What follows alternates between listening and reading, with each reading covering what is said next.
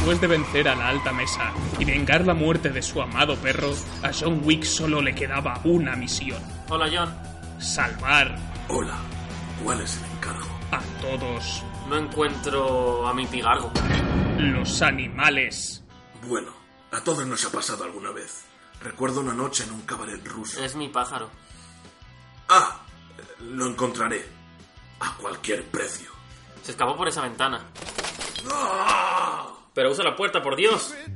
John Wick, detective de mascotas. ¿Has visto, perro? Esto es aparcar. Impresionante. Digo, wow, wow. Próximamente.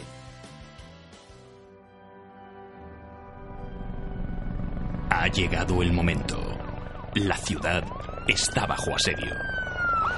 Solo un equipo será capaz de defenderla una vez más. Ellos son... Batseñales. Eh, espera, espera, espera. ¿Batseñales? ¿Qué clase de nombre para un equipo es ese? Si se llamaran Batman Incorporated o los Vengadores de los Grandes Lagos todavía. Y encima nunca hablan de Batman. ¿Pero qué coño es esto? Vale, vale, vale, ya lo digo. Batseñales, el podcast favorito de Batman.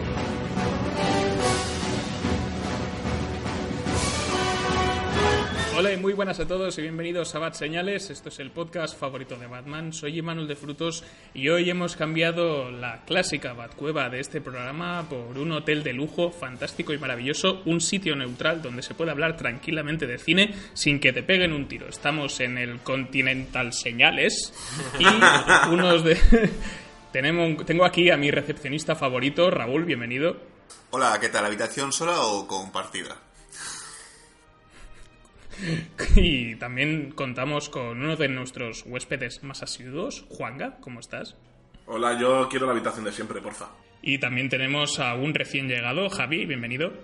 Hola, buenas. El, eh, la habitación que me dieron el otro día había un parabelo. Y también uno de nuestros mejores botones, eh, Dani, ¿cómo estás? Que nos escuchen. Que nos escuchen todos.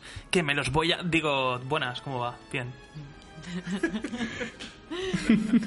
Y por otro lado tenemos a la mejor botonas también, acompañante del botones, Vero, bienvenida. Gracias, muy buenas noches. Bienvenidos al Continental. Y en último lugar, pues está pues el, jefazo, el, director del hotel, que soy yo, Imanol de Frutos, como ya he dicho antes. Y hoy es un fin de semana de puta madre. Nosotros estamos grabando los martes 4 de junio, pero la semana anterior se estrenó John Wick capítulo 3 para Belum y hemos aprovechado la ocasión para celebrarlo y montarlo y montar nuestra propia John Weekend y vamos a repasar las dos primeras entregas y después os hablaremos de la tercera película sin spoilers y después con spoilers porque creo que hay mucha tela que cortar y os vamos a explicar por qué más adelante y compartiremos nuestras impresiones sobre la película a, a saco y es probable que le apuñalemos a alguien en el ojo por el camino. No prometo nada, pero bueno, esperemos que no pase. Es más, hemos traído a nuestros perros también para que participen en el programa. ¡Saluda, Isma! Ajoy. Así que esto es Bad Señales, esto es el Continental. Eh, saquen sus monedas porque empiezan los pactos de sangre. Música de matar gente.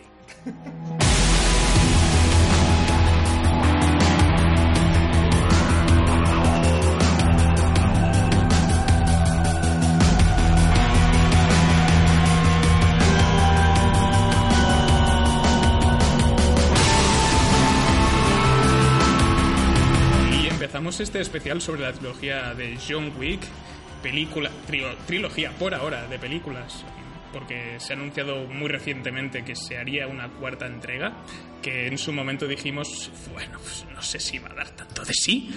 Y al final de este programa creo que nuestra idea habrá cambiado de opinión, pero para eso, como ya he dicho, vamos a viajar en el tiempo unos cinco años hasta el estreno en 2014 en Estados Unidos, originalmente, de John Wick. Entre paréntesis, Otro día para matar, como se tituló en España, pero en casi todos los países del mundo diría que se conoce como John Wick. Aquí somos unos parguelas. Entonces, tenemos esta primera entrega codirigida por Chad Sta- Stahelski y David Leitch, que David Leitch seguramente os suene por dirigir eh, Deadpool 2, si no me equivoco, y diría que también Atómica o Atomic Blonde, la película de Charlize Theron, que es básicamente John Wick en los 80 y en Berlín. Aquí pues tenemos, como ya he dicho, protagonizada por Keanu Reeves, eh, un actor al que todos conocemos por haber interpretado a Neo en la trilogía Matrix eh, y muchos otros papeles, de, por Billy Ted, eh, le llaman Body, etcétera, Toc, toc. etcétera, pero recuerdo que- quién es. Esa también, sí, no quería hablar del tema. Y la mejor, y también una de las mejores películas de acción protagonizada por un autobús, Speed. El autobús que no podía ir más despacio. Exacto. Y en el año 2014, John- eh, bueno, eh, ya llamo John Wick a Keanu Reeves. Eh, Keanu Reeves estaba un poco. Se va a cambiar el nombre, creo, oficialmente. Sí, vamos a decir que Keanu Reeves estaba un poco distraído, porque creo que venía de hacer El Poder del Tai Chi, se llamó en España, Man of Tai Chi, que la dirigió él, si no me equivoco, pero aquello le salió regular.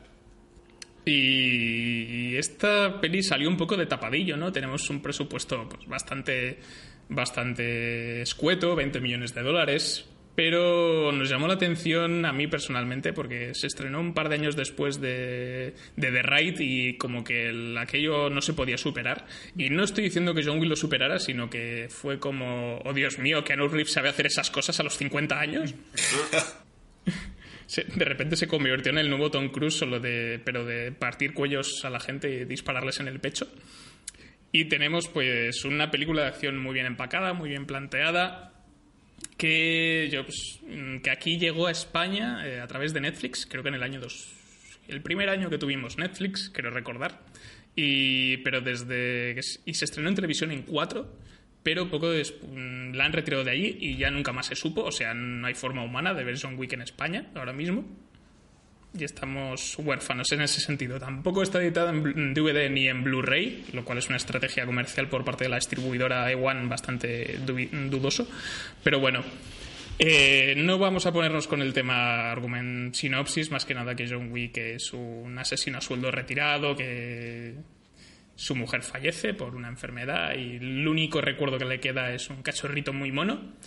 Y hay un señor ruso muy hijo puta que se parece mucho a Theon Greyjoy, no sé por qué, que básicamente decide robarle el coche y cargarse a su perro. Y cuando le matan el perro a John Wick, pues se lía parda, que se llama Baba Yaga por, Baba Yaga por algo, o sea, no por, no por nada. Y eso se convierte pues en una ensalada de tiros, persecuciones, peleas, etcétera. Pero bueno, haciendo una ronda rápida, esta primera entrega, eh, en general, ¿qué, qué os parece? Sobre todo a toro pasado, cinco años después. Javi, por ejemplo. Mm, Pues a ver, yo realmente la vi un par de años después, no, no, no sé cuántos tiempo después estrenó del hombre del Tai Chi, pero recuerdo que fue la, la, la película que vi directamente después de esa de Keanu Reeves. Creo que la vi bastante tarde de su estreno, de su llegada aquí en España. Y fue de, esta, de esos momentos que estás un poco aburrido en casa y dices, bueno, mira, he oído hablar por, por los foros y por los barrios bajos de internet de esta película que está bastante bien y tal. Keanu Reeves para mí siempre será Neo, así que me miro casi todo lo que salga de él. Y, y fue un, poner la película y a los 15 minutos ya no podías parar. O sea, es una película que te atrapa, te atrapa porque ves lo, lo bien trabajado que está ese presupuesto tan ajustado. Y esas son las películas que merecen la pena. A grandes rasgos, mi resumen sería ese. Una película que como empieces, no vas a parar. ¿Quién más quiere añadir algo? Juanga, por ejemplo. ¿De la 1? Sí. Pues la verdad es que no he podido revisarla, pero lo único que recuerdo de ella es que me dejó con la boca abierta durante todo lo que duraba. Venga, voy yo si no. Sí, sí, su- eh, rellena este hueco porque me, Juanga nos ha hecho quedar mal. Sorry. Vale, yo, yo- me acuerdo cuando John Wick, eh, John Wick estuvo disponible durante un tiempo en Netflix, pero yo la vi en su momento cuando se estrenó en Estados Unidos y empezó este bombo de wow, la peli de Keanu Reeves, Keanu Reeves ha vuelto, porque Keanu Reeves estaba de capa caída a lo, a lo bestia. Desde Ronin. Desde Ronin por ahí, que Ronin creo que fue un fracaso también en brutal. Entonces Sí, ya los como- 47 Ronin, que fue en 2012, una cosa así, que, que yo salió fatal, sí, sí. Sí, entonces Keanu Reeves estaba un poco en plan, "Buah, este actor no merece la pena, es una mierda, ya no hace nada bueno, después de Neo se ha quedado estancado. Y me acuerdo que, que fue Manuel el que me dijo, ha hecho película eh, Keanu Reeves que mola un montón, que se llama John Wick y tiene muy buena pinta. Y dije, bueno, venga, creo que la vi con él además. Y esto es muy, muy, muy común en este grupo de amigos, que Manuel me enseña una película, me gusta y yo se enseño al resto. y digo, entonces la veo con Imanol a lo mejor eh, un, eh, un lunes y el viernes se enseño a todo el mundo. En plan, chicos, mira lo que me enseña Imanol, qué bueno que es. Que me pasó también con Coherence, me parece. Seguramente. Y la verdad es que la película que, que si, si tengo que sacarle algo, es que eh, una trama tan simple como un, un asesino que vuelve de nuevo a- al- al- al trabajo, a, a volver a matar porque ha matado a su perro, se convierte en una película que es trepidante, que enseguida empatizas con él, que creo que Keanu Reeves, a lo mejor su vena dramática no está muy explotada en el mundo del cine, pero yo, la escena inicial de, John Wick 1, cuando lee la carta de la mujer, a mí me sofa el corazón. Sé, que es muy al principio de la película y que es un poco repentino porque no conoces para nada al personaje de Wick, pero ese momento a mí me deja hecho polvo porque lo del perrito me parece muy bonito.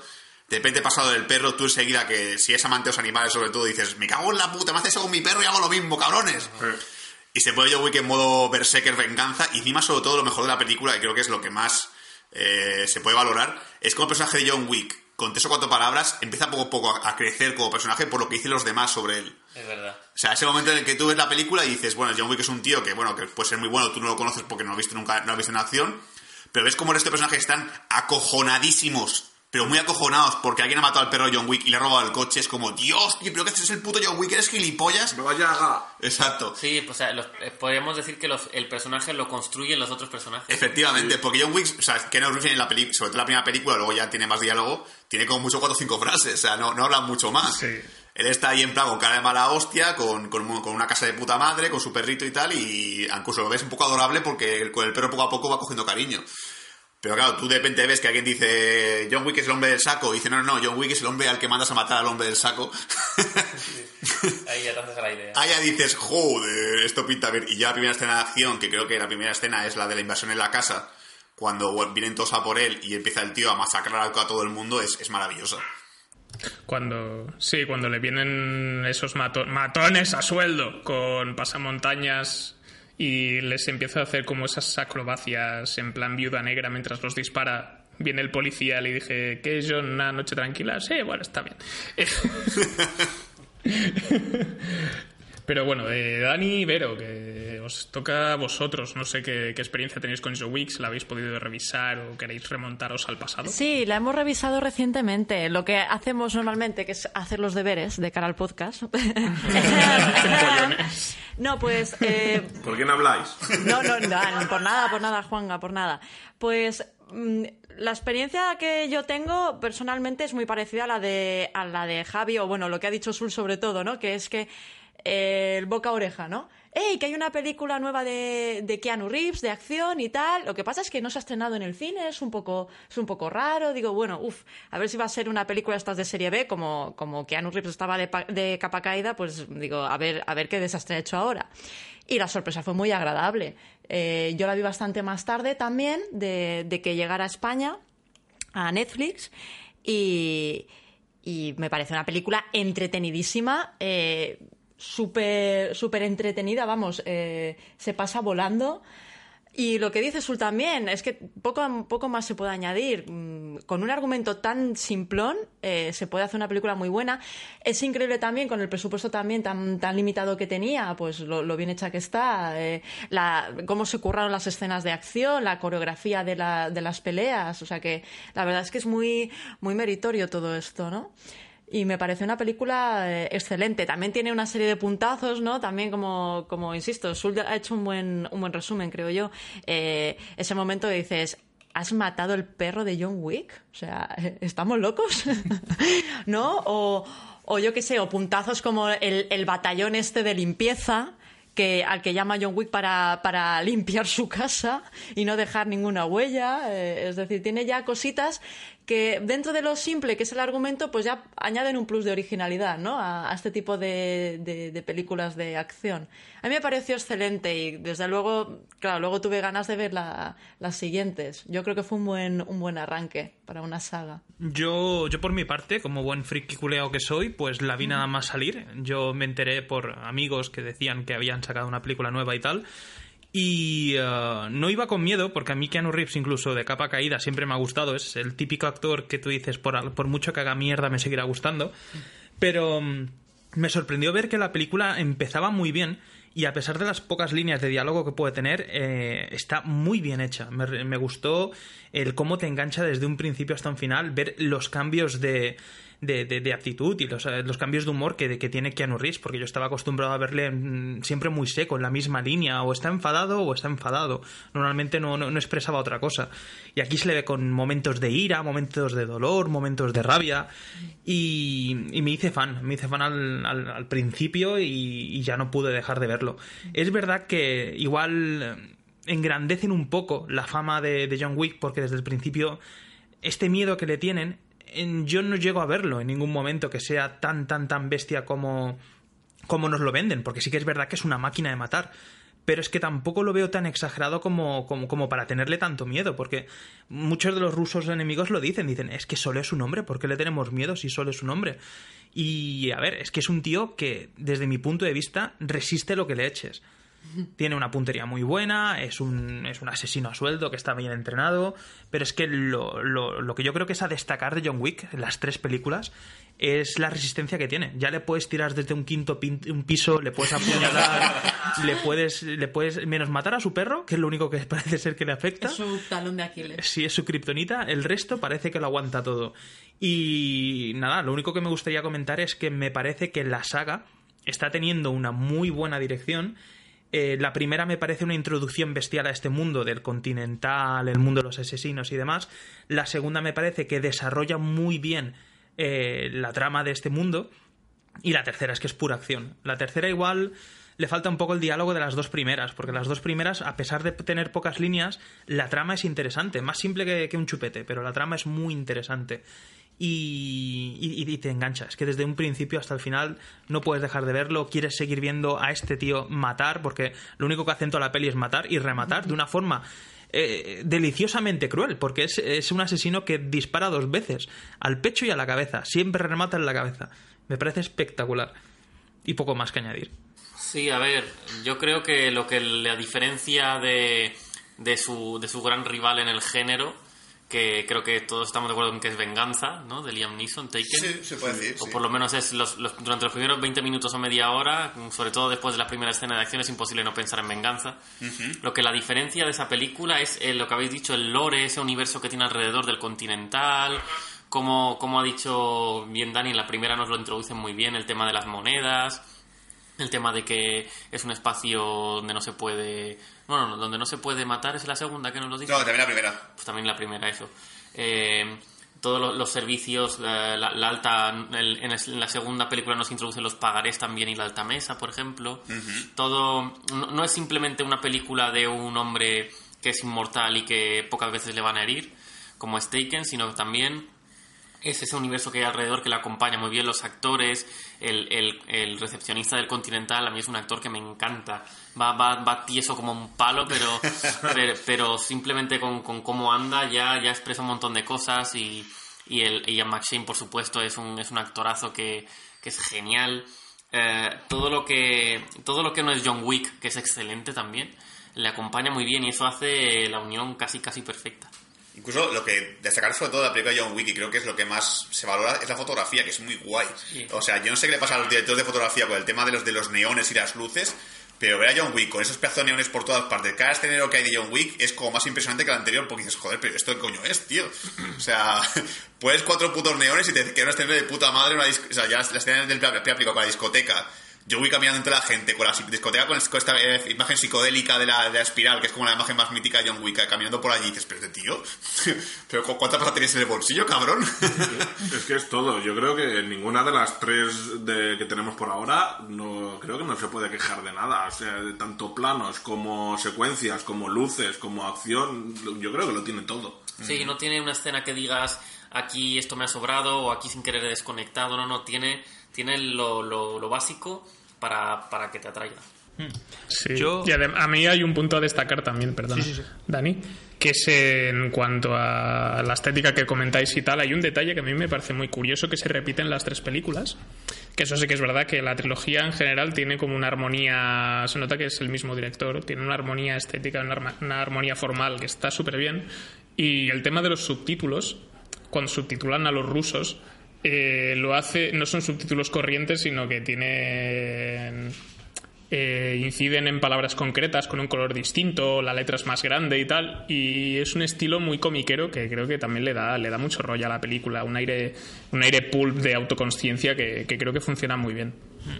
Yo quería destacar el tema de los trajes porque me parece que sabemos que la peli se pone seria cuando ves a John Wick poniéndose su traje negro porque lleva diferentes trajes durante la película, pero el suyo de batalla es el traje negro con, con el cinturón.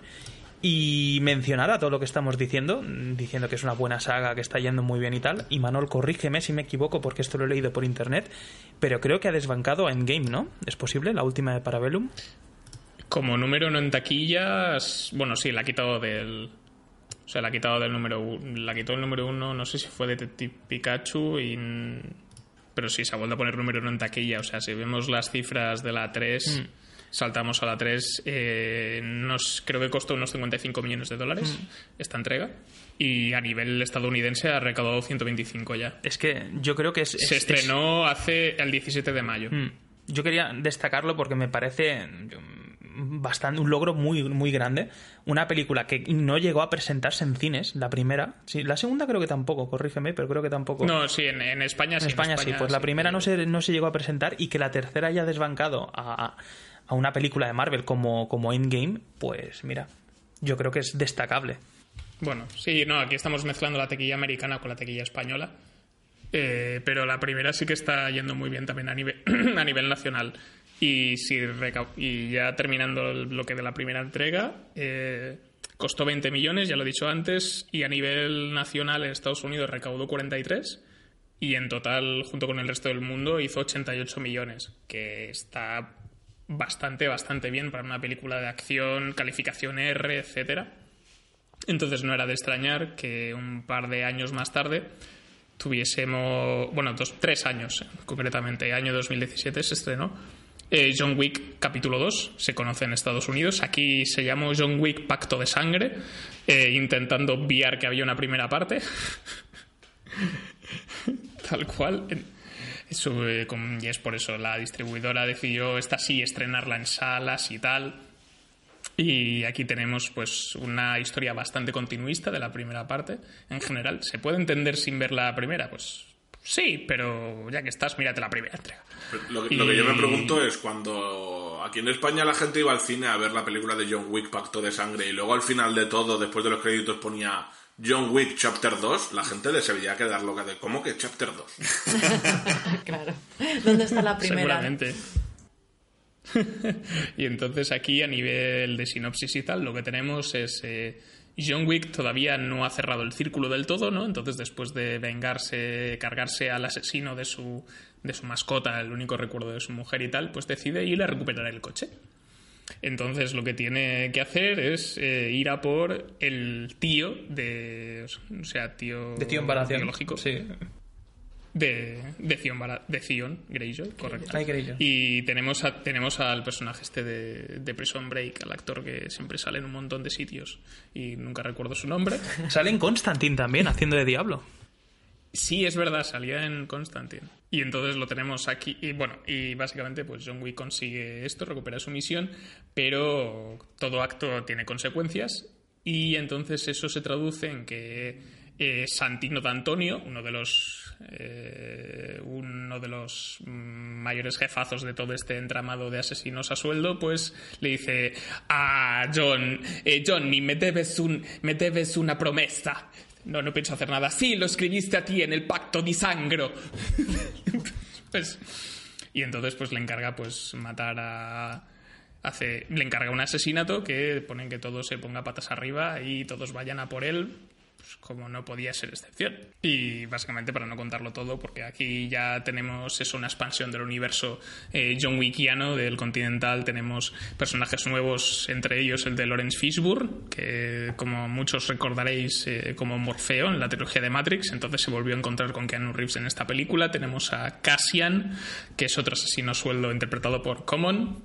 Tenemos a Ares, interpretada por Ruby Rose, etcétera, y alguna más. Y Gianna D'Antonio también, la hermana de, de Santino, el que le encarga el, el asesinato a, John Wick.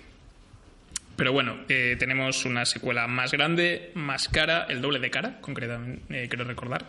Y esos equivalen más tiros, más explosiones, eh, más imaginación, más muertes creativas y un poco más de comedia.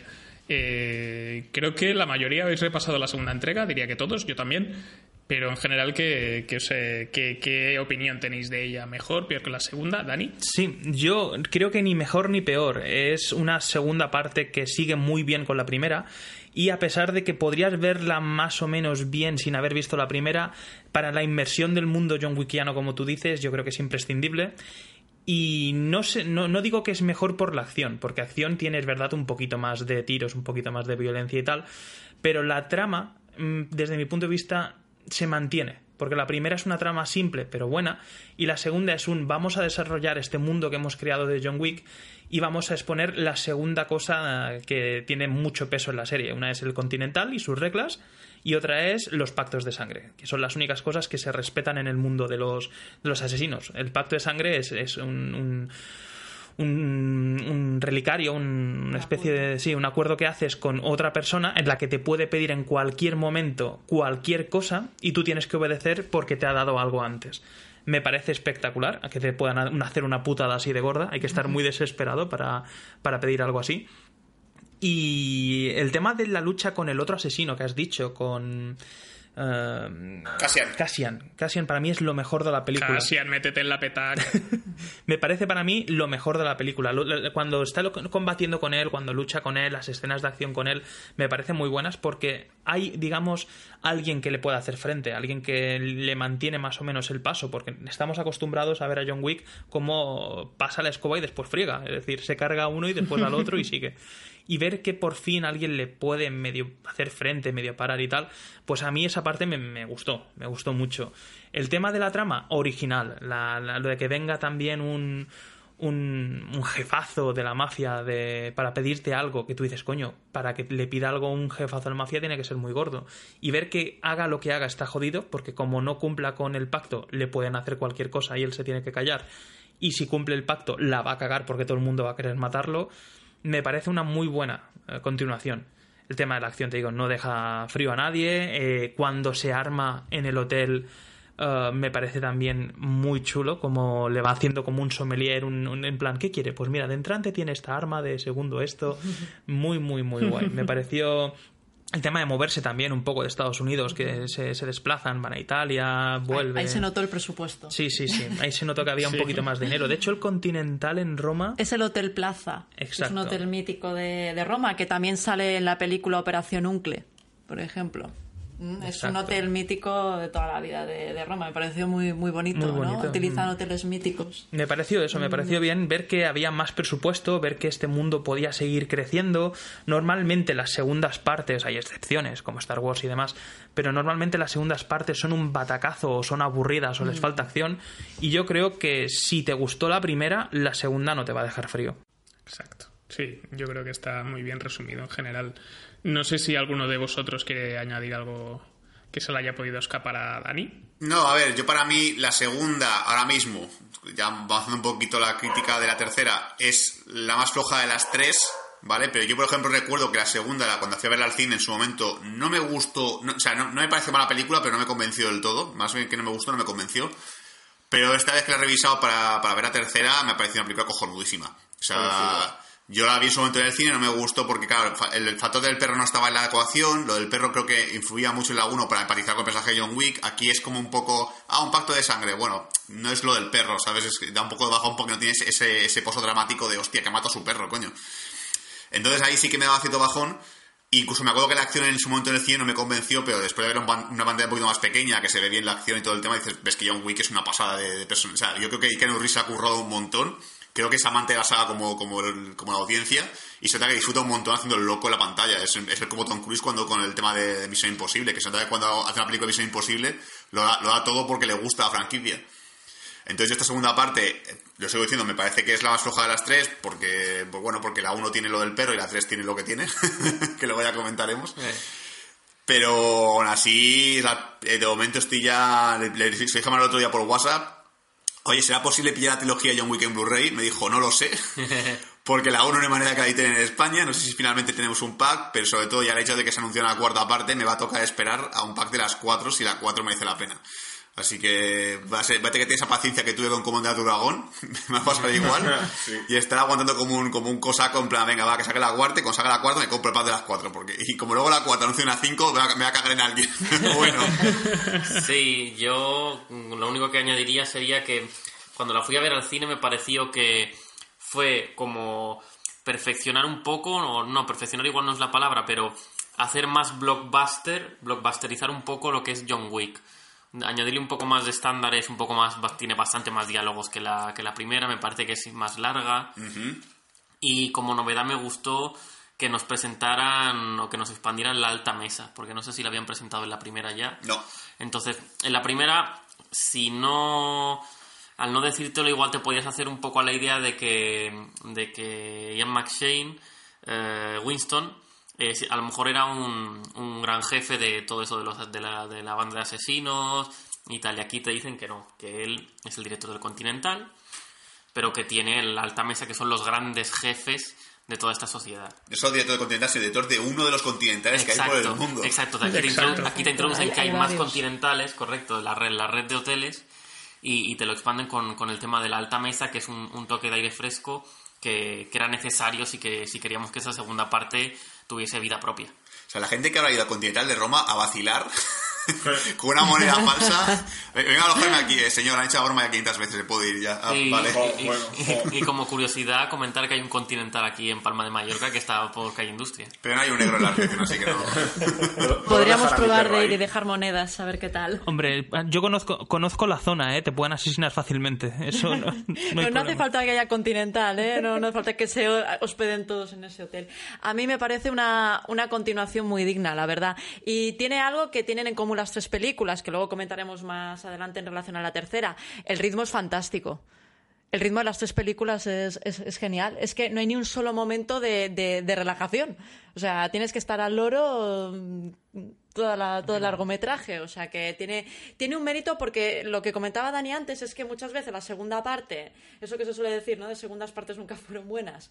Pues eh, a veces, muchas veces se cumple, ¿no? En el mundo del cine porque baja mucho el ritmo, eh, la, la trama ya no es lo que era, pero esta la mantiene perfectamente. Y, y claro, ahí viene algo importante, que es que eh, se nos abre el mundo ya de- del sindicato este del crimen.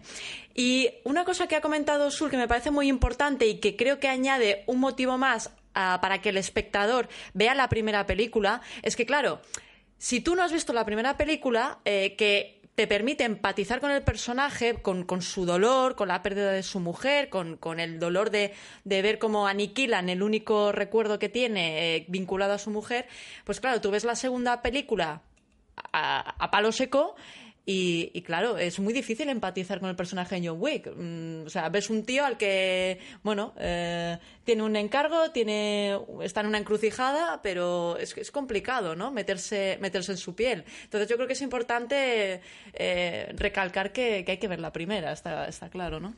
Como queja, y, lo pongo entre comillas queja porque es lo único negativo que le veo a la película, es que yo creo que todos los que vimos la primera parte, antes de, la segunda obviamente, fue que nos esperábamos eh, una historia de, de su pasado.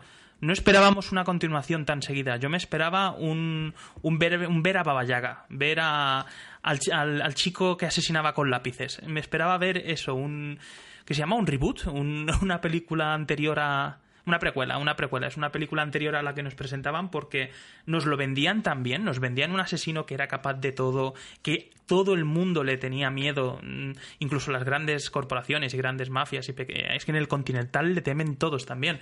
Pues para mí la decepción, entre comillas, fue eso. Fue no ver un cómo era hasta ahora.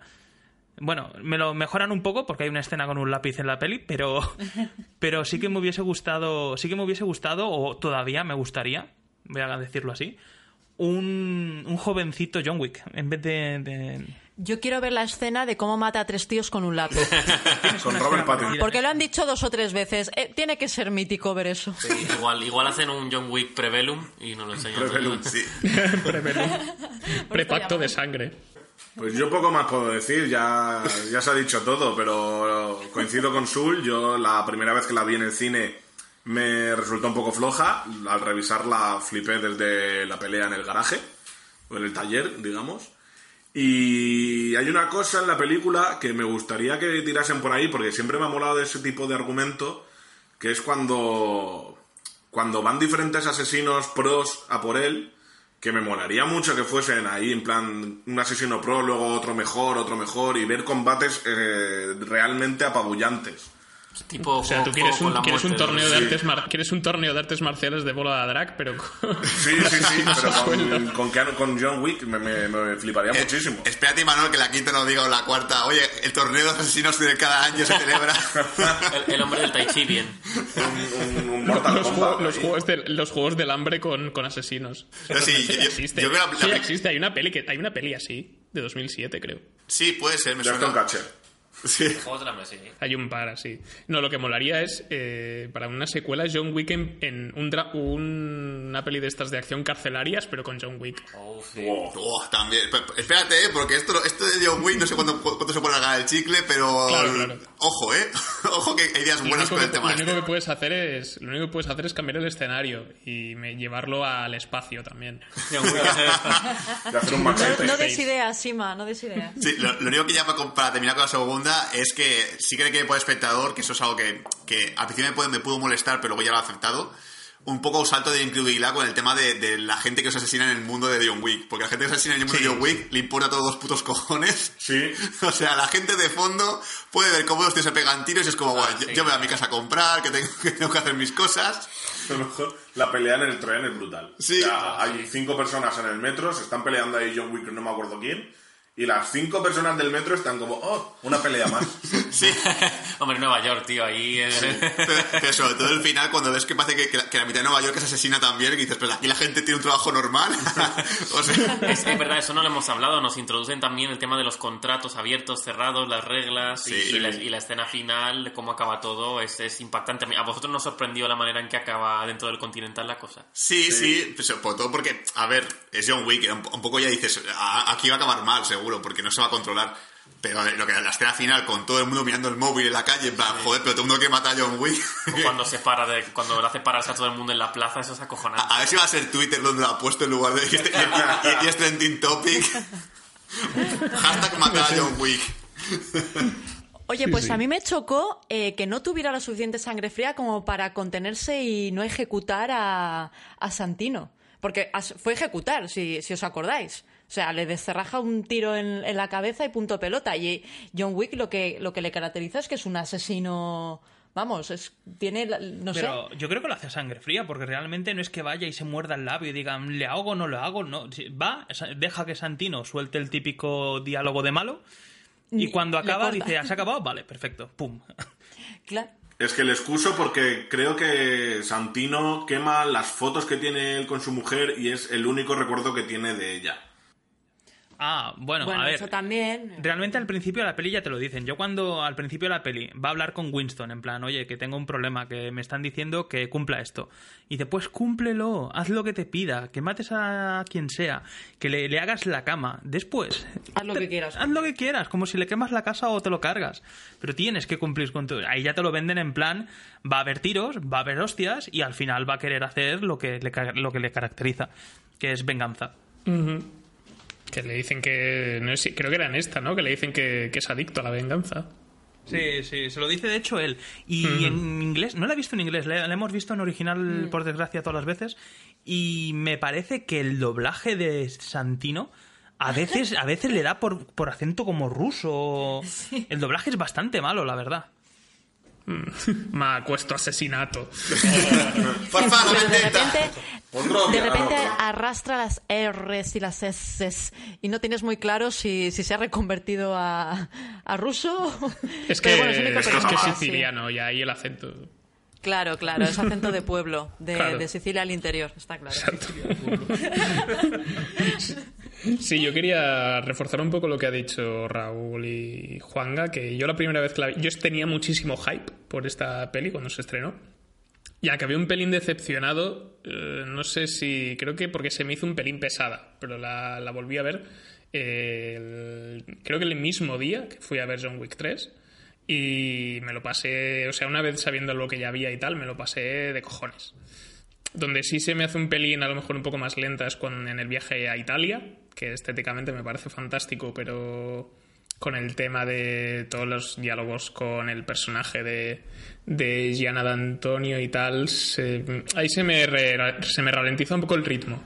Pero sí que es verdad que sube las apuestas brutalmente. La película tiene un arranque fantástico. Y toda la persecución con asesinos y tal, que ese montaje paralelo entre el luchador de sumo inmatable, eh, la pelea con el lápiz, eh, la violinista del metro y todo, es, es- es acojonante.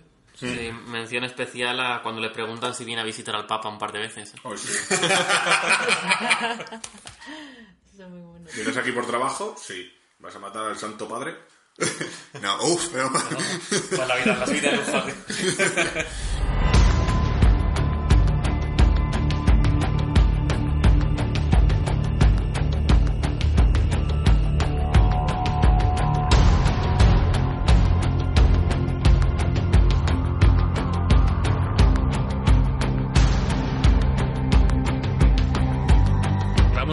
meollo del podcast. Eh, Vamos a hablar sobre la tercera entrega, John Wick, capítulo 3, para Bellum, que aquí es donde yo estoy cabreado con la distribuidora porque la han llamado John Wick capítulo, capítulo 3 para Bellum y la gente que no haya visto la primera entrega, porque no se estrenó en cines ni nada y no esté en ningún sitio, dirán, pero ¿qué capítulo 3? ¿De qué coño me hablas?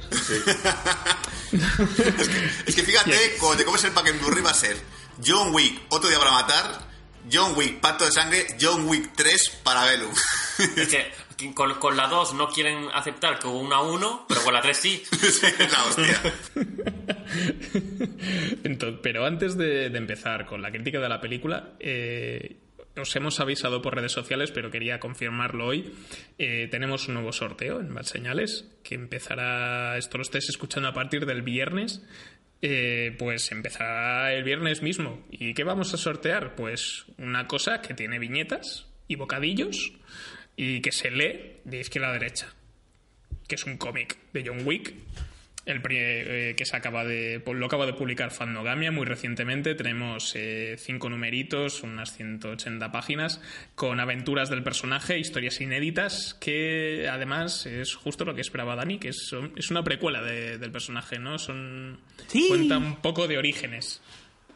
Y esto es- vamos a sortear un ejemplar de este cómic, que además viene acompañado de un llavero muy mono de John Wick.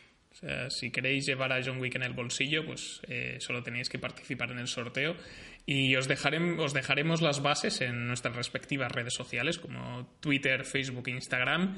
Y estad pendientes, eh, porque allí encontraréis toda la información para participar en el sorteo y llevaros a John Wick acá a vuestra casa, ¿no? Eso es lo que querríamos todos. Tener un Keanu Reeves en nuestra vida. En el corazón. También, también. Entonces, vamos un poco a, lo que a lo que importa, ¿no? Que es, eh, que es esta película, esta tercera entrega que ya hemos dicho, 55 millones de dólares de presupuesto, se ha estrenado eh, a finales del mes de mayo en nuestro país. Repite Cha- eh, Chad Stahelski como director y también repite Keanu Reeves, repite Lawrence Fishburne, tene- pero tenemos algunos personajes nuevos como Marda Cascos, eh, tenemos Angelica Houston, la clásica Angelica Houston y Hal Berry, entre algunos personajes más. Y lo curioso de esta tercera entrega es que empieza justo donde termina la segunda parte, un poco lo, que ocurría ya con, con la 2, que empezaba poco, poco después de- del final de la primera pero aquí es prácticamente inmediato. Entonces es muy importante haber visto la segunda parte para poder disfrutar, creo yo, plenamente esta tercera película.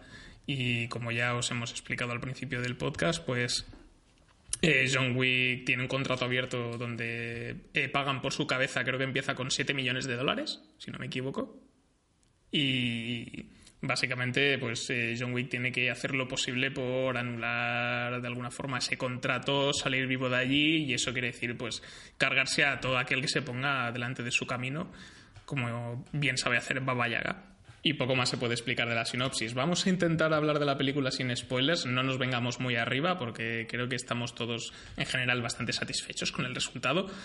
Pero quería saber, eh, Sul, tú que tengo la, tengo la opinión más clara sobre ti, pero me gustaría que, que se lo explicaras a la audiencia. Bueno, yo creo que, que la gente que siga, que se ha seguido de Valseñales debe estar hasta los huevos de mí ya, porque llevo ya como cuatro o cinco podcasts siendo el hater del, del podcast. Sí, que pesado. Y con, y con razón. Y con razón, pero he venido aquí tipo ofendido, insultando, todo me parece una mierda, la vida da asco, eh, odio, odio el cine, no me gusta nada. Y de repente me he convertido en el señor amor. Y me encuentro con la que de momento está siendo para mí la mejor película que he visto este año, de momento, que es John Wick 3 para Bellum. Eh, he salido encantadísimo de esta película, he salido enamorado, en plan, estoy a punto a lo mejor de verla otra vez, para que veáis lo que me ha gustado. Y sinceramente ha sido un orgasmo de acción. Es decir, yo creo que, creo que mi cuerpo me pedía una película ya que me hiciese desconectar del mundo, gritar en el cine el disfrute de la acción, de ver de hostias, escenas de persecución. O sea, ver un John Wick que poco a poco se está como Fast and Furiousizando, o algo por el estilo. Sí. Que es esto de cada vez más grande, cada vez más bestia, cada vez más salvaje. Pues creo que John Wick 3 es eso precisamente. Es, es una saga que de repente ha decidido hacer una película que está súper enfocada a la acción y una acción que está rodada de puta madre, que es divertida, cosa que, que, que la saga personalmente creo que es novedoso, porque normalmente John Wick suele ser un personaje muy serio, pero aquí ya el nivel de gags va poco a poco creciendo, pero son gags que no son tontos, o al menos a mí no me parecieron tontos, a lo mejor hay uno que sí, que puedes decir, bueno, este es un poco chorrada, pero en general ver cómo mata gente y tú te empiezas a partir la caja por lo gracioso que resulta, es fantástico. Y, esto lo voy a sacar también de otro podcast, pero me pareció genial la frase, que creo que John Wick 3 es pornografía de armas. o sea, el amor hacia, hacia la violencia con armas, que, que dentro de cada, a ver, no está bien, pero joder, si tú tienes esa persona con cabeza y sabes que las armas están mal, pero disfrutas viendo armas en el cine, es maravilloso, es fantástico.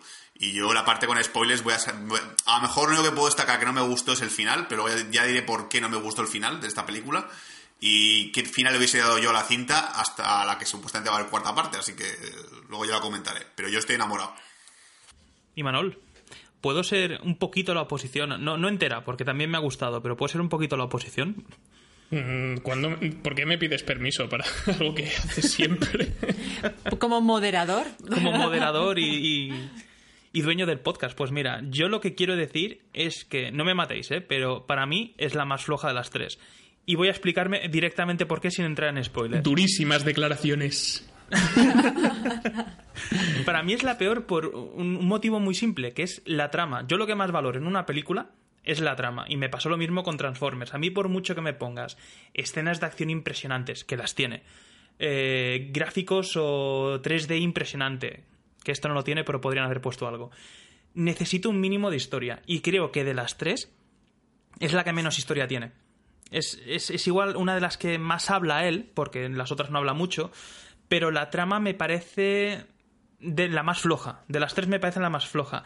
Y lo único que la salva, la, la trama, que no estás pendiente de ella, es que si la 2 hemos dicho que, que se mantiene muy bien la acción, en la 3 tenemos un crescendo de acción que es impresionante. Hay unos picos que son impresionantes. Ya los primeros 10-15 minutos de película tienes unas escenas de lucha y de supervivencia que para mí no hay en ninguna de las otras dos películas. Le han metido una caña a esta película con este, con este aspecto que, que, vamos, se ha metido una paliza entrenando Keanu Reeves espectacular. Yo he seguido muchos vídeos de él, cómo entrenaba y demás, y tengo entendido que casi casi duplicó el número de horas de, de para entrenarse en, este, en esta película. Y lo dicho, la acción no es que salve la peli, es que la hace no perfecta, como dice Sul, pero sí roza la perfección.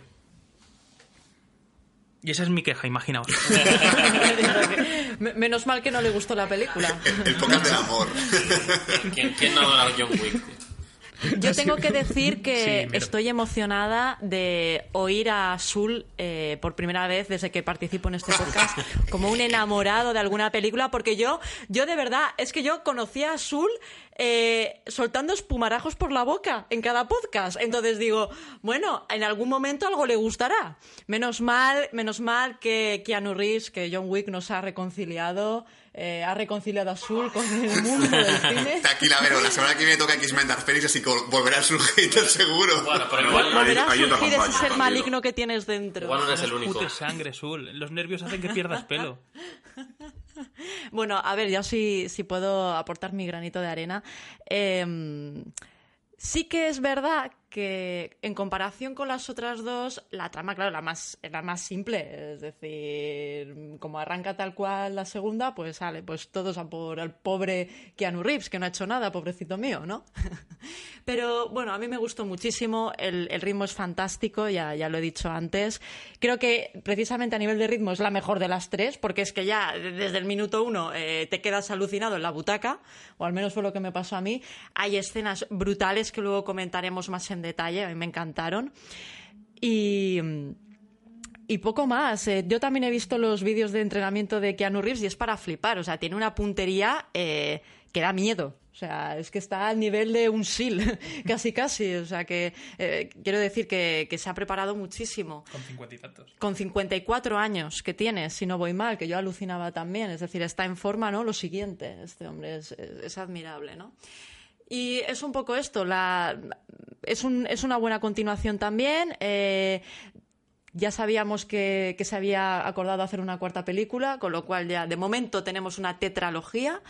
Y, y, pinta muy bien, la verdad. Pinta muy bien. Los personajes nuevos me parecen interesantes. Me parecen muy, muy interesantes. Sobre todo el, el de Halle Berry, bueno, ya, ya comentaremos. Y, y, luego, claro, eh, la mitad del presupuesto supongo que se lo han dedicado a pagar a Angelica Houston por el cameo. Porque, vamos, poco más hace pero, pero en general es, es, fantástica, es fantástica, o sea, el, el, el, ritmo es maravilloso. Yo creo que es, es, lo mejor de las películas de John Wick, ese, ese subidón, ¿no? Como decía Azul. Fantástico. Pues bueno, Juanga, esta sí la has visto, ¿no? Esta sí la he visto, sí. bueno, menos mal, menos mal. Pues es que no, es que me dejáis siempre sin nada que decir. O sea, yo con esta película coincido que es la que menos historia o trama tiene de las tres, pero sigo pensando, igual que Sul, que para mí la más floja es la 2, porque esta es que desde el minuto uno te mete en, en la acción, no hay un momento de, de pausa, bueno, alguno hay, pero se te hace cortísimo. Eh, hay cosas que alucinas en cada momento de acción, te mete una cosa nueva con la que alucinas, ya sea armas o compañeros. Y no sé, es que desde... Creo que nunca, o casi nunca, había estado en una película de acción en el cine que en cada momento de acción mi reacción fuese eh, levantarme de la silla diciendo ¡Wow! Infinity War. No, no, no, Yo tampoco. creo que hubo momentos que todo el mundo en la sala tuvo una erección. masculino ahí fue como ¡Uh! Todo el mundo se ha puesto ahí toperraco. Yo lo, lo, único que quiero saber, Juanga, es si para ti es eh, el gran showman de las pelis de asesinos. el gran showman de las pelis de asesinos. Eh, está complicada la cosa, ¿eh? Está, estoy intentando pensar en algunas otras pelis de asesinos y no me viene ahora ninguna a la cabeza, así que posiblemente. El vídeo del rey cazando elefantes, ¿no te acuerdas? Ah, no, entonces es verdad, es verdad. Rey Wick.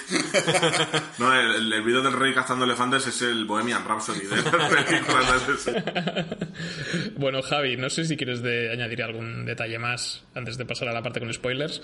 Pues coincido con todos y como dice Vero, me ha gustado en general cómo han introducido nuevos personajes, cómo han introducido de acción algún que otro animal que ya diremos más, más, más en profundidad a continuación. La escena de los perros es increíble.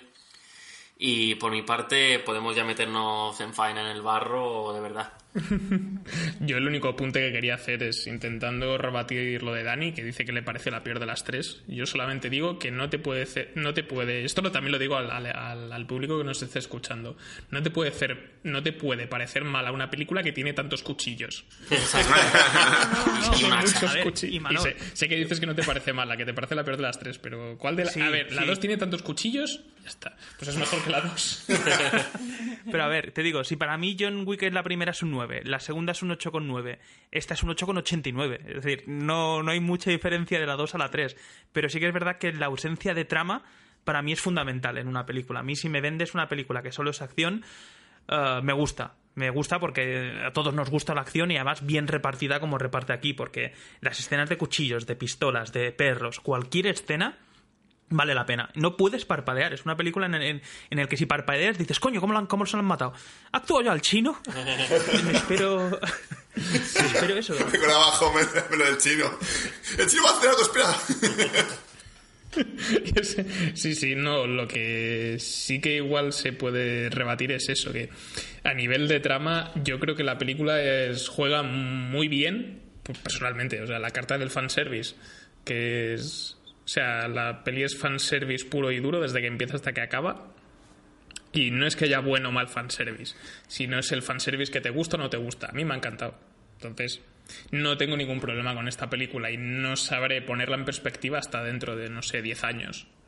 Porque para mí es la Mad Max Fury Road de las pelis de, de asesinos a sueldo. Entonces... El Infinity War de, de John Wick. Sí, Infinity, Infinity Wick.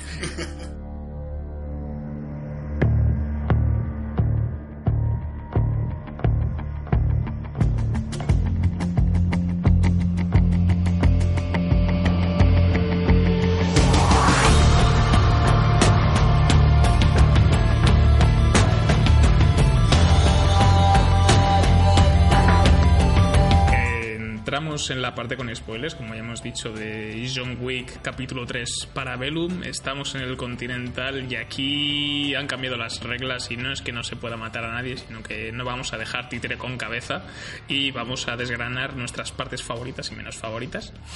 Y me gustaría empezar con el principio, ya lo he dicho antes, la parte de los cuchillos. Pero hay algo que creo que viene un poquito antes, que es eh, eh, un, diría que la primera pelea, si no recuerdo mal, en una biblioteca. Y pasan cosas con un libro y no es precisamente, no es precisamente que se pongan a leer. Es que si ya la historia del lápiz era impresionante, imagínate contar la historia del libro, porque tú dices, vale, mató a alguien con un libro, que era el Quijote.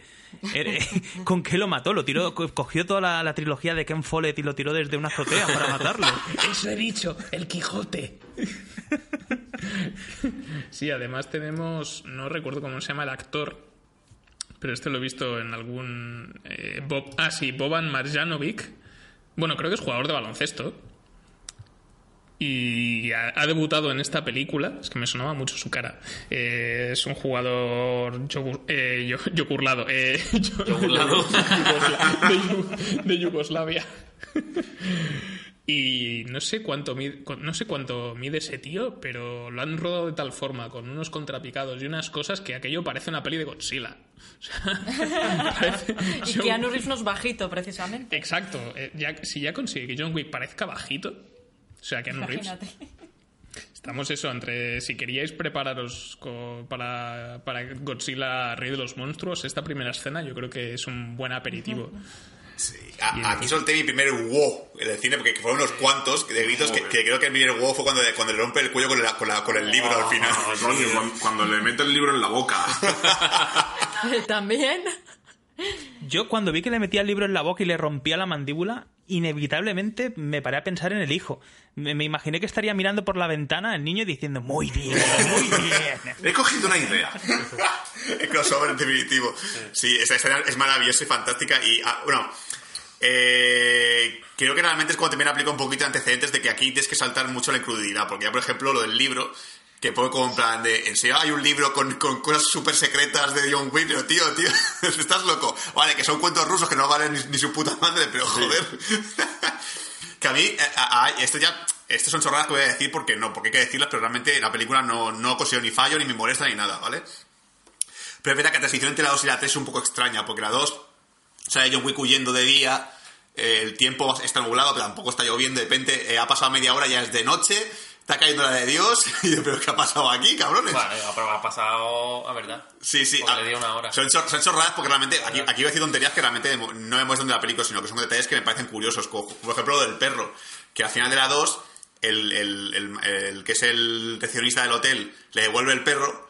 Y en la 3 dice, se lo voy a devolver otra vez al perro. O sea, el perro pega un chute como muy raro de viaje de me llevo al perro y da la vuelta a la ciudad y vuelvo, devuelve el perro al hotel. Y yo, pero ¿qué pasa, tío? Es que el perro yo creo que ha sido un peso que, que ha sido un peso muerto al final, porque lo de que lo que coja al final de la primera peli tiene un peso emocional que sí que te da un poco de, de empaque, pero en la segunda el perro ya empezaba a sobrar.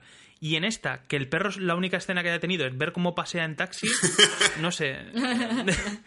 Me- El perro está ahí Sí, para es que el público y todo lo pero- Sí. A ver, si me haces como con Halle Berry, que, que lo domestique y que mate y, y demás, pues dices, vale, perfecto, pero no sé, el perro yo creo que sobraba ya desde la segunda y aquí en la cuarta no creo que salga, ¿eh? Mm, Ya os lo digo así, en la cuarta despedidos del perro. Yo creo, a lo mejor me equivoco, que a lo mejor es para, para concienciar al mundo que esa raza no es una raza peligrosa. Seguramente haya una intención ahí detrás. Sí, sí, porque el perro creo que es lo más mono que hay. Tiene una cara totalmente adorable, por Dios. Tiene una cara tan dulce ese perro. ¿Cómo que no, Javi? No sé, tío. Yo, yo lo veo como muy mono. o sea, ya- Parece un perro adorable, parece un perro mono, pero tampoco me parece el colmo de la guapez. y, y cuando llama la cara de John Wick, y digo, mira, le- Oh. le, echaba de menos. Hay perros mucho más bonitos también. y se queda quieto mirando en plan, quieto. Y se queda el perro mirando en plan de, oh. Pero a ver, chicos, por favor, la escena de los cuchillos, que para mí es lo mejor Esa de la es- película. Esa es increíble. Brutal. Cuando retan a. Cuando le retan a un duelo a muerte con cuchillos. Yo había estado en peleas antes, pero nunca había visto un duelo a muerte con cuchillos. Sí, que- que son de una muerte con cuchillos. Y es eso, se convierte, empieza siendo un duelo con cuchillos, después se convierte en una lluvia de navajas. como, en, como en Hora de Aventuras. Sí, pero empieza, empieza muy bien porque si os fijáis, al principio, cuando se empiezan a tirar cuchillos, parece una pelea de almohadas, porque se tiran los cuchillos pero no se clavan ni nada. Y llega un punto en el que parece que descubren que se clava por la parte afilada y, y empiezan a lanzárselos y, y escenas en la que ves como un chino acaba con cuatro, cinco, seis cuchillos en el pecho. Y esa escena deliciosa en la que lentamente le va acercando la cuchilla al ojo y tú dices, no se va a ver, no se va a ver. Y ves perfectamente cómo le clava la cuchilla en el ojo, que notas cómo le cae el líquido del globo ocular por la navaja, que tú dices, se lo han Otra vez currado". el hijo. Otra vez el hijo por aquí. Pero, pero sobre todo el remate final, que es lo del hacha, que es fantástico. Es increíble. es la hostia. Ver a, quién, ver a, a John Wick em, de fondo, levantando el hacha poco a poco, apuntando. Sí, tío, eso es increíble. Y ¡pimba! Sí, sí. ¡Viva! Y dices, bueno, ah, ah, llega esa escena de acción, hasta tranquilizar un poco más la peli, ahora calma, y llega lo de los caballos, es como que... Genial, tío. Que lo de, lo de los caballos que es ponte aquí, ponte aquí. ¡Pa! Bueno, que eh, primero viene lo de los coches cuando atropellan a, a John Wick. A dos Sí, veces. Con- sí, dos- el, el rato pellos, como, pero dejarle en paz a este pobre hombre, joder. Que, que nadie sabe de qué está hecho John Wick, porque ya me dirás, porque las toñas que le meten con el coche es que mínimo de- tenía- debería tener un par de costillas fisuradas, eh, las cervicales hechas, bueno, hechas puré. Y que venimos de una película en la que le acababan de disparar, tiene heridas de bala, es decir, que no ha pasado un lapso de tiempo largo como No, para no. decir le ha dado tiempo de re- recuperarse y reponerse. Es que es, es lo que os decía, no sé si lo he dicho en la primera o en la segunda, que el encanto de, de este personaje es ver que realmente es indestructible, es decir, puede estar luchando días, horas y, y- y no se cansa Le puede pasar un camión por encima, que, que es lo sigue, que parece. se pone de pie. Esto, esto es algo que a mí me gusta mucho, porque claro, lo que, lo que le da fuerza al personaje es eso, porque dices, vale, cualquiera puede tener buena puntería, sí, cualquiera puede aprender a lanzar cuchillos también. No cualquiera puede darle caricias a un caballo y cargarse a siete personas, pero bueno. Es meritorio. Eso es meritorio, pero ver cómo le dan una paliza y se levanta, le disparan y se levanta, le clavan cuchillos y sigue luchando, ver cómo llega hasta el jefe final, matando antes a 200 personas y aún así tiene cuerda, yo creo que aquí es donde están dándole ese, encanto al personaje.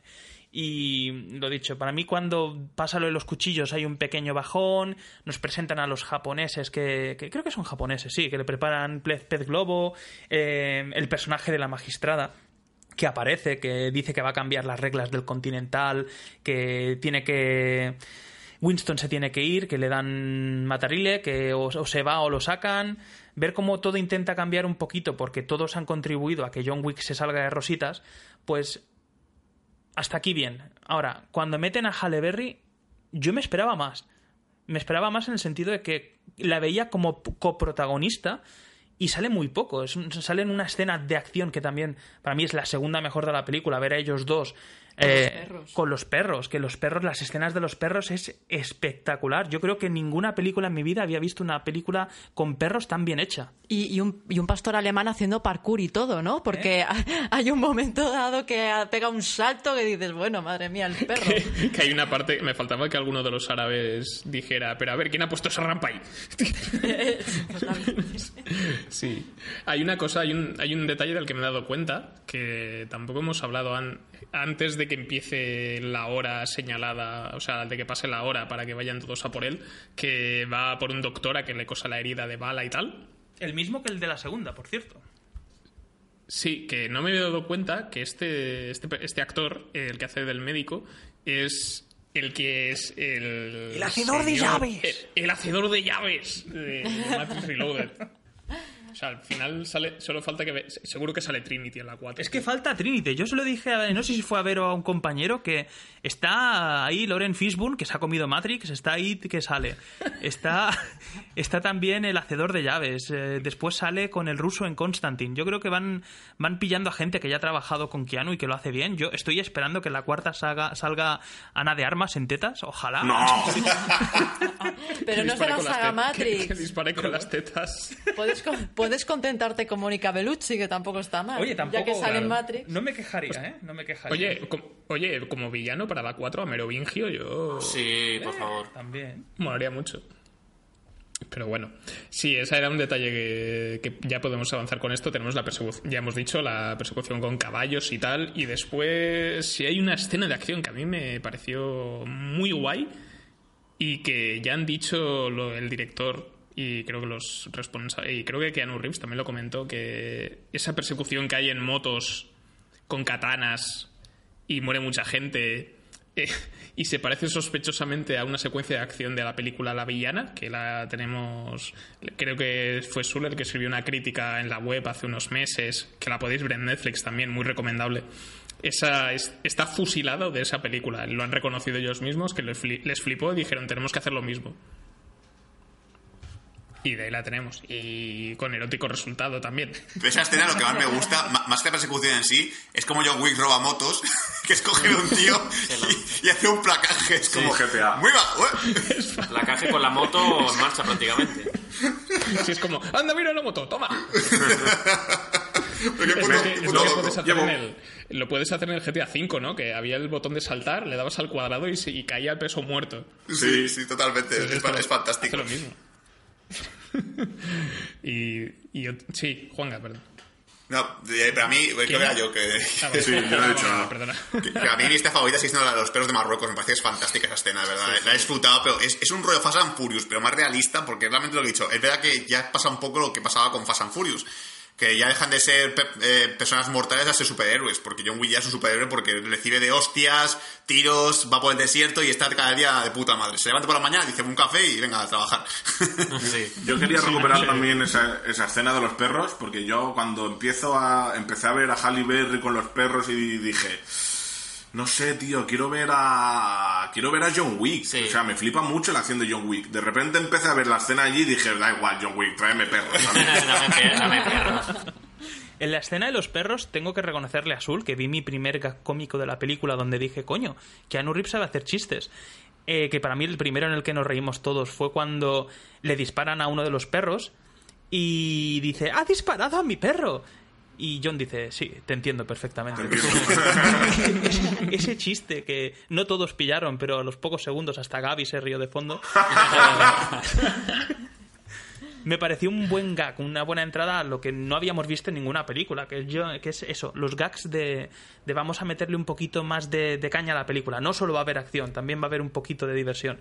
Ahí me pareció un buen inicio, pero la escena de los perros, para mí es la segunda mejor, mm, seguido de los primero los cuchillos, le faltaba un poquito más de, de perro, porque salen mucho ellos disparando innecesariamente, porque creo que hay una escena o dos en la que disparan dos, tres balas a la cabeza a un tío que tú dices, pero, pero a ver, ¿cuántas balas necesitas? primera. Sí, sí, que la has matado con la primera. La segunda es vicio, cabrón. La segunda ya es vicio. Esto, Y además el chucho ahí mordiéndole el brazo en plan... que se esto lo hago de- a salir del cine y dijimos, John Wick, jugando a Resident Evil 4, aguanta dos minutos. Sí. Sí. Porque coge un zombie. Empieza a gastar el cargador entero, pero yo que está muerto ya. Por si acaso, pégale cinco tiros más. E- Eso, y que John Wick tiene una especie como obsesión con los cojones, porque no sé cuántas patas en los huevos da la película, ¿eh? Yo creo que, creo que es cosa de los directores, porque aparte de patadas, los perros también suelen ir a los huevos. Sí, también, también. Pero patas en los huevos, creo que en la película hay como, como, como cuatro o cinco de John Wick, es como, pero tío, deja de atacar a los huevos, tío. Que, que, que eres hombre, que sabes que huele mucho, coño. Sí. Una escena cómica hubiese sido una patada en los, los huevos de alguien con un sonido metálico de fondo. Sido una buena. A la Men in Black 2. Eso en la 4, en la 4 lo ponen. que, que siguiendo con los cosa- perros, eh, hay un hay un detalle en la película que me hizo bastante gracia. Que al principio hay una frase que cuando Halle Berry dice sit a los perros y se sientan y luego contesta también iba por ti John. Luego cuando están en el Continental John con el japonés, el líder de los japoneses, dice sit, se sienta el perro de John Wick y se sienta el japonés. y es como anda. Hostia. No, pero a ver, eh, yo esa escena no la disfruté tanto, o sea, la disfruté, pero no la disfruté tanto como podría haberla disfrutado porque yo en ese momento estaba pensando que los perros podrían ser en gran medida CGI, hechos por ordenador. Luego he estado investigando y resulta que no, que los perros son la raza pastor belga Malinois, que son perros, eh, que es la mejor raza de perro, la más idónea para hacer escenas de acción, porque tienen una, una plasticidad mental muy grande y, son, y salen muchas veces en los especialistas, los adiestran y son capaces de hacer cualquier tipo de cosa, casi casi. De hecho, sale en un vídeo saltando como salta el perro de Halle Berry apoyándose en su espalda. Sale prácticamente la misma escena, pero haciéndola a un perro mientras está entrenando. Estos perros ¿En el fueron... desayuno? Estos perros fueron entrenados, eh, por lo que he leído, en el juego y eh, después de pasar una selección de, de- de cinco pruebas entre no sé cuántos perros. Así que fue hecho a conciencia y para mí, sea o no Ah, la mejor... casting. Sea, sí, sí, sí. Sea, y sea o no la mejor escena de acción de la película, para mí es la que más valor tiene. Por favor, dime que en ese casting para los perros había un bulldog francés. ¿Te imaginas? Era, era el segundo, era el más violento, pero lo cogieron, cogieron a los otros. Quiero esa escena en la cuarta peli, pero con gatos. Pero que pasen de, de todo, como la- de la mierda, ¿sabes? Gato ataca y el gato le empieza los huevos. En plan, sí, ahora voy. o con mapaches a la, a la cara. ¿ves? Yo voy lanzando mapaches Hostia. como si fueran cuchillos. Monos, monos con cuchillos. Oh, una una sí, cuarta peli con monos con cuchillos ahí en los En, en árboles. Tailandia. ¿sí? El famoso clan de los de los primates. Sí, Oye, nos hemos saltado, hemos ido directamente a Halle Berry. Hay que decir que eh, John Wick eh, le dicen que la única, bueno, según él, la única manera que tiene de mm, evitar que vayan a matarle y hacer las paces con la, alta mesa es encontrar a un señor que se sacan de la manga, que dicen que es el superior de la alta mesa, que para mí fue la, la mayor decepción de la película, porque como te lo pintan así como el super señor que está por encima de los mafiochos, pues ver que era un paisano vestido con turbante en mitad del desierto, me esperaba más, la verdad, que cuando llegué a casa me pensé la película y dije, ¿no hubiese sido más fácil ahí delante del paisano cargártelos a todos? Te cargas al alto directivo de la alta mesa y ya está. Y dices, ahora lo soy yo. El perro. Sí, a ver, es que no, Le, le convierte en Assassin's Creed. No, no roza lo ridículo ese hombre, pero a ver, para mí desentona un montón.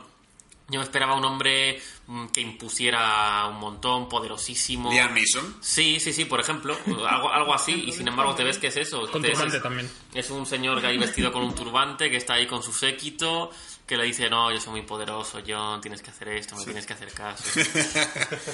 ¿Quieres un kebab con el té, John?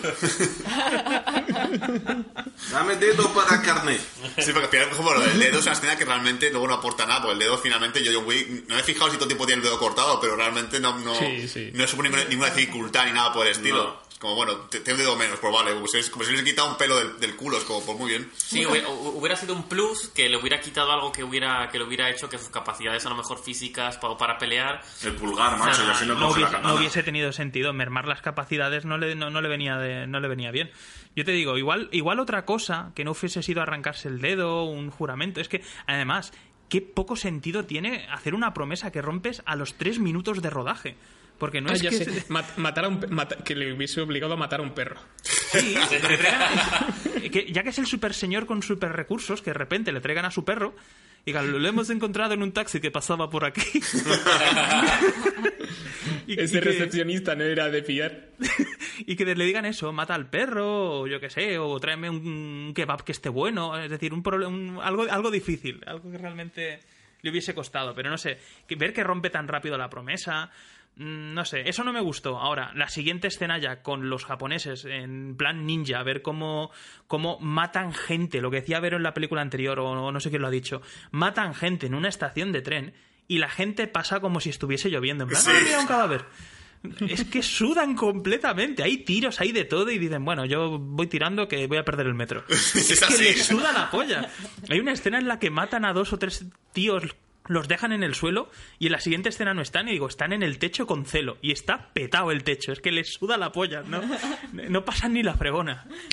Sí, totalmente. Eso es lo que un poco lo, lo- exacto que tienes que hacer tú como espectador de decir, bueno, me tengo que creer que en este mundo a la gente le importa dos huevos la- los, los, los cadáveres. Ah, no toca ver más. Bueno, cariño, va a pillar helados, ¿vale? Venga, hasta luego. Igual es algo que nos, nos intentan hacer ver en la primera parte de la película, que es que cuando está huyendo esa hora de gracia que tiene para, para huir, no sé a dónde, no sé cuándo, pero esa horita, todo el mundo que se encuentra con él, todo, el taxista, el vagabundo, el médico, todos saben quién es y son asesinos. Es que da a entender que en Nueva York no hay ni una persona real. Yo me imagino que la cuarta será John Wick, el tío que no es el asesino. Que hay un único tío en la isla que no es el asesino y tiene que, que matarlo. No sé, algo así será. No sé, lo vi O muy estúpido. Ver o cómo protegerlo todo- y se convierte en una especie de buddy movie. Ojalá. ¿Y, y qué, opináis de, del asesino este japonés que, que es súper fan de John Wick? Es, que es un poco como la escena cómica de la peli, la que, la que es más cómicamente Mar- buscada. Sí. Eh, al principio me entró un poco mal, pero luego dices, coño, es que tiene sentido en el mundo de John Wick que la gente admire a John Wick como si fuese el puto amo. Es como... Sí, Sí. No, no me molesta en ningún momento. Sí, sí. A mí tampoco. Lo que más me gusta de los ninjas son las, las muertes estas que, que no les ves, que están ahí, pero que realmente solo les ves cuando van a matar ya, tío. Sí. A- a- escondidos en una esquina, escondidos arriba de las taquillas, vestidos Sí. de negro. A mí hubo una cosa de estos que me encantó un poco, que es sobre todo del líder, cuando se van a hacer la pelea final. Hay un momento que John Wick ataca, dispara al líder, pero está detrás de un cristal. Que ese cristal creo que es el único a prueba de balas. Todos los demás no. Pero y luego empiezan a caminar los dos paralelamente y el líder desaparece. Y es como, va- va, eh, vale, eres ninja, pero no, e- no eres un dios. Se agacha y hace... Es el mago pop disfrazado. disfrazado. No, pop. A ver, está bien y no está bien. A mí lo que me sacó un poco de los ninjas es que hay varias escenas en las que se ve claramente cómo lo podrían haber matado a John Wick, porque incluso le ponen los, puñales en la garganta y demás. Incluso el jefe, al principio de la batalla, lo puede matar y como que no lo mata. Para ellos, como matarlo no es el objetivo. Eh, El objetivo es disfrutar de una buena pelea con John Wick y darle a él la oportunidad de que les mate a ellos. Y Básicamente. desde luego, luego hay, hay otra escena también que son dos, dos contrincantes, no sé si son tailandeses, porque Uno de, uno de ellos sale en The Raid, creo. Sí, Sí, correcto. Y los dos- el- los Los dos salen en The Raid. los dos salen en The Ride y bueno, es que solo les falta hacerse un selfie. Sí. En plan, eh, un placer, es un placer pelear, o sea, luchar contigo y tal y cual. Y digo, ahora, lo subimos a Instagram. Imagínate la escena en la que le van chupando el nardo. En plan, oh, John Wick, sí, eres el más grande. Eso hubiese molado un Pues montón mira, ya es también. Hashtag Golden Week. Y lo que me gustó de los ninjas es que eh, John Wick les acaba devolviendo todas las técnicas eh, que les hacen. Esto de desaparecer en las sombras, lo del cristal, lo acaba haciendo él también, que da a entender que, que- que eso, que como buen asesino experto en todas las artes, domina cualquier técnica. Eso, eso me gustó. Sí, ha evolucionado. Es como en plan, eh, John Wick ha aprendido a ser invisible. bueno, yo quería empezar a ir al tema del final, porque a mí el final es lo que más me podía molestar de la película. ¿Vale? Y aquí, ya hago mi, mi, mi- mi final alternativo a esta peli, que creo que, lo- que me hubiese gustado mucho más. What if? Sí, que es con el momento en el cual, pues bueno, John Wick ya ha vencido al villano, todo el tema, y todo este rollo, y este, y este diálogo con la que es la, la- la- no sé si la maestra, ¿cómo se Ministra. llama? La ministra esta, no sé, no sé qué nombre tenía. Magistrada. Magistrada, Magistrada, eso. eso, la magistrada. Que es un poco este el que le ofrece el trato de, bueno, le de- devuelve el continental a Wilson, ¿es Wilson? Winston. Winston, perdón, Winston. Winston. Y eh, pregunta qué hacemos con John Wick y Winston le pega tres tiros y, lo, y tira a John Wick por la, por la calle. Primero porque yo no sé si hasta... Azotea. azotea, perdón. No sé hasta qué punto esto es sí, sí o sí un plan de Winston aposta para que sabía que John Wick sobreviviría, porque es verdad que Winston le, pe- le pega tres tiros en el pecho sabiendo que John Wick tiene un traje que es antibalas, entonces dices, bueno, pues supongo que esto es aposta. Pero también la caída es la hostia de cojones. Hombre, Y a mí, Yo creo que no está preparado porque yo creo que John Wick salta viendo que, que le va a pegar más tiros a cuando ve que el traje está a prueba de balas. Sí, pero claro, a mí me molesta un poco porque creo que Winston es un personaje que molaba mucho, ese, ese, ese amor paterno que tenía hacia John Sí. Wick, porque además el único que le llama Jonathan, Sí. como si fuese su padre, y de repente decide traicionarlo porque lo de hotel le interesa mucho más, y creo que me, me hubiese gustado más la trama para la cuarta peli que fuese él y Winston aliados con el Continental como base, como base propia para vencer, general, sí. para vencer a la alta mesa, Y si quieres meterlo de lo que yo, yo, yo voy a llamar a partir ahora el palomero, Palomero, tío, el rey. El rey. Morfeo, que es el, el palomero, de repente están ahí, yo qué sé, pues eso, mi final alternativo es que, es que matan a la magistrada, le pegan un tiro, eh, Wick le, di- le- bueno, Winston le dice que va a ir toda la alta mesa por ellos, y John Wick le dice, bueno, y tenemos aliados, y aparece de repente una paloma apoyada en las barandillas, y acaba la peli, y tú, ¡buah! Sigue vivo todavía el palomero, muy guay. Hostia, Palomo sería- sería King. genial. Y la, palo- y la paloma dice, llega John Wick volverá, John Wick 4. John Wick. Algo así, porque no me ha gustado mucho la reacción de Winston. Me parece que con el personaje de repente. Bueno, me gusta porque es sorprendente, es verdad que sorprende, que de repente Winston decida que ama más el hotel que a John Wick, cosa que hasta que cierto punto, bueno, pues que han las dos cosas a lo mejor, si traicionas a la magistrada. A lo mejor lo quieren utilizar para meter dramatismo en la cuarta. En la cuarta. Sí, A ver, decepciona porque hemos visto como para John Wick es más importante Winston que su libertad, porque él no le mata cuando le encargan matarlo. Sin embargo, Winston parece como que no ha dudado en, en poner por delante el hotel antes que a John, cuando John le ha perdonado la vida y, le ha hecho ver que es más importante él que, su, que su propia libertad. Entonces, esa es la decepción para mí. Em, luego, cuando se ve que John Wick sobrevive a una caída desde un quinto piso. y ya no está su cuerpo ahí y la magistrada se lo dice a Winston que vaya tras él. Claro, la cara de Winston no sé si es eh, gen- vale, bien, es lo justo como lo planeé o en plan, vale, estoy muerto. sí, sí, es que es un poco eso, es- no sé. Sí, yo creo que yo creo que es más joder, estoy muerto porque Winston es, del- es el que siempre dice que a John Wick no es inmatable, ¿no? Al principio de la película dice aquello de eh, hay 14 mill- hay no sé cuántas personas buscándole, hay han puesto 14 millones de dólares a su cabeza, yo creo que las cosas están igualadas, ¿no? Sí. está toda la vida persiguiéndole. Entonces, él es muy consciente de lo que puede hacer John Wick y le ha tocado el plan le ha salido fatal y ahora es como joder, ahora tengo que ir yo. Yo es que creo que precisamente con esta frase que has dicho, creo que sabe que va a sobrevivir. Yo tenía dudas también cuando salí del cine, pero después de pensarlo un poco con la almohada y el palomo King, creo que sí que se debe pensar que puede sobrevivir a ello, porque cuando él mismo dice es imposible matarlo o no, no, no, es muy difícil de matar, creo que no las tiene todas consigo de que pueda sobrevivir, pero cree que las, las probabilidades son altas. Y una alianza entre ellos, pues es lo que tendría sentido, porque si no es lo que dice Javi, ver cómo ha tenido tres películas de como un trato paterno-filial entre ellos y que de repente le traiciona al final, no sería justo y no quedaría muy bien con, con- con la trama. Sería un poco raro. Y claro, fíjate que el recepcionista tampoco lo duda, le dice muy bien, señor. Es decir, yo creo que algo hay. No creo Puede que sea ser. tan, tan, tan venganza como decís, que ahora vayan a unirse el de Palomo King y, y John Wick y vayan a por todos. Yo creo que ha querido hacerse fuerte dentro de, de, de la mesa y mantener su poder para en un futuro echarle una mano. No sé. Ya, es que no sé, me hubiese gustado más que fuese, porque creo que la cuarta película claramente va a ser eh, John Wick contra la alta mesa. Supongo que va a ir uno por uno en plan Assassin's Creed, con la típico, el típico corcho con fotos. A la mafia rusa, a la camorra. Y empieza a matar uno a uno con diferentes técnicas de lucha o algo por el estilo. Pero hubiese gustado más la alianza con Wilson, creo que hubiese, con Winston, perdón, que hubiese mirado mucho más con el hotel ahí, con, lleno de armas hasta el culo. Y un poco voy a viajar de, de, de continental en continental matando a los diferentes líderes de las mafias que hay en el mundo. Por favor. Bueno, no es descartable, ¿eh? No es descartable una alianza con Winston al final, porque es una relación un poco rara, si te fijas. Es, al principio hace paterno-filial, pero luego parece que le traiciona, pero John Wick no acaba muy convencido tampoco. Y quizá es la, ulti- la única baza que tiene John Wick si se va a enfrentar a la, a la mesa. Es decir, tirar de- del, del, del almacén que tiene el Continental de Nueva York, ¿no? Que no estaría de más ver una relación ahí interesante, ¿no? De, de bueno, pues de interés. Almacén de armas y máquina de clon de negros, porque hay una escena buenísima, para mí el mejor, el mejor gag de la película, en la que empiezan a salir de una habitación 70 tíos parecidos al recepcionista, que tú dices, tienes ahí una máquina de clonar, cabrón, van saliendo. Los minions. Y, y además, es- explotador de los cojones, porque tienes ahí a 70 tíos y siempre está el mismo en la recepción. ¿Qué pasa aquí? ¿Eso es explotación? No, y otra cosa que, que estaba pensando ahora que estaría guay, si es John Wick contra la alta mesa, hay bastantes asesinos a sueldo que parece que han sobrevivido en las, tre- en, en las películas anteriores. Y va a ser como John Wick no puede solo, vamos a ayudarle, ¿no? Porque tenemos a Common, tenemos a- al personaje de Marta Cascos, que ahora no recuerdo el nombre. Y lo. Y los, y, lo- y los Shinobis estos y, y Halberry tampoco, tampoco han muerto. Entonces ahí se va a montar. Va a ser Fast and Furious 5 con, con una liga de super asesinos a sueldo y nos vamos a cagar.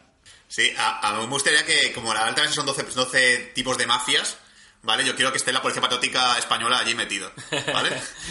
La falange. La, pues, la- la falange, pero, Mossos de escuadra. pero con, que, que es lo típico como en, como hace siempre Estados Unidos, que cuando pone España son- se confunde con México, pues con, con mariachis, cosas por el estilo. Ahí llegan los españoles. Vestidos con sevillanas y con sombrero mexicano. Exacto.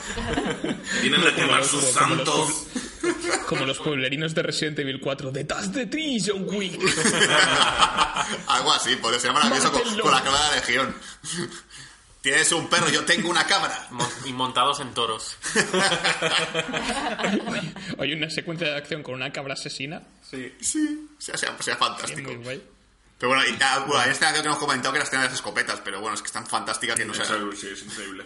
Sí, es, es básicamente una excusa para tener luces intermitentes de color verde y, y reventarle la cabeza a la gente con escopetas. O sea, no tiene más. Sí, sí, pero sobre todo ve a John Wick que antes de la escopeta, cuando, cuando tiene las pistolas, cómo lanza un tío desde arriba y, y el tío piensa que va cayendo y va otro tío disparando, pero es como, tío, que está muerto, ya déjale en paz. Mientras está cayendo. poing, poing. La mejor escena de las escopetas para mí es cuando John Wick está con la ametralladora y con la pistola, llega y dice, necesito más potencia de arma.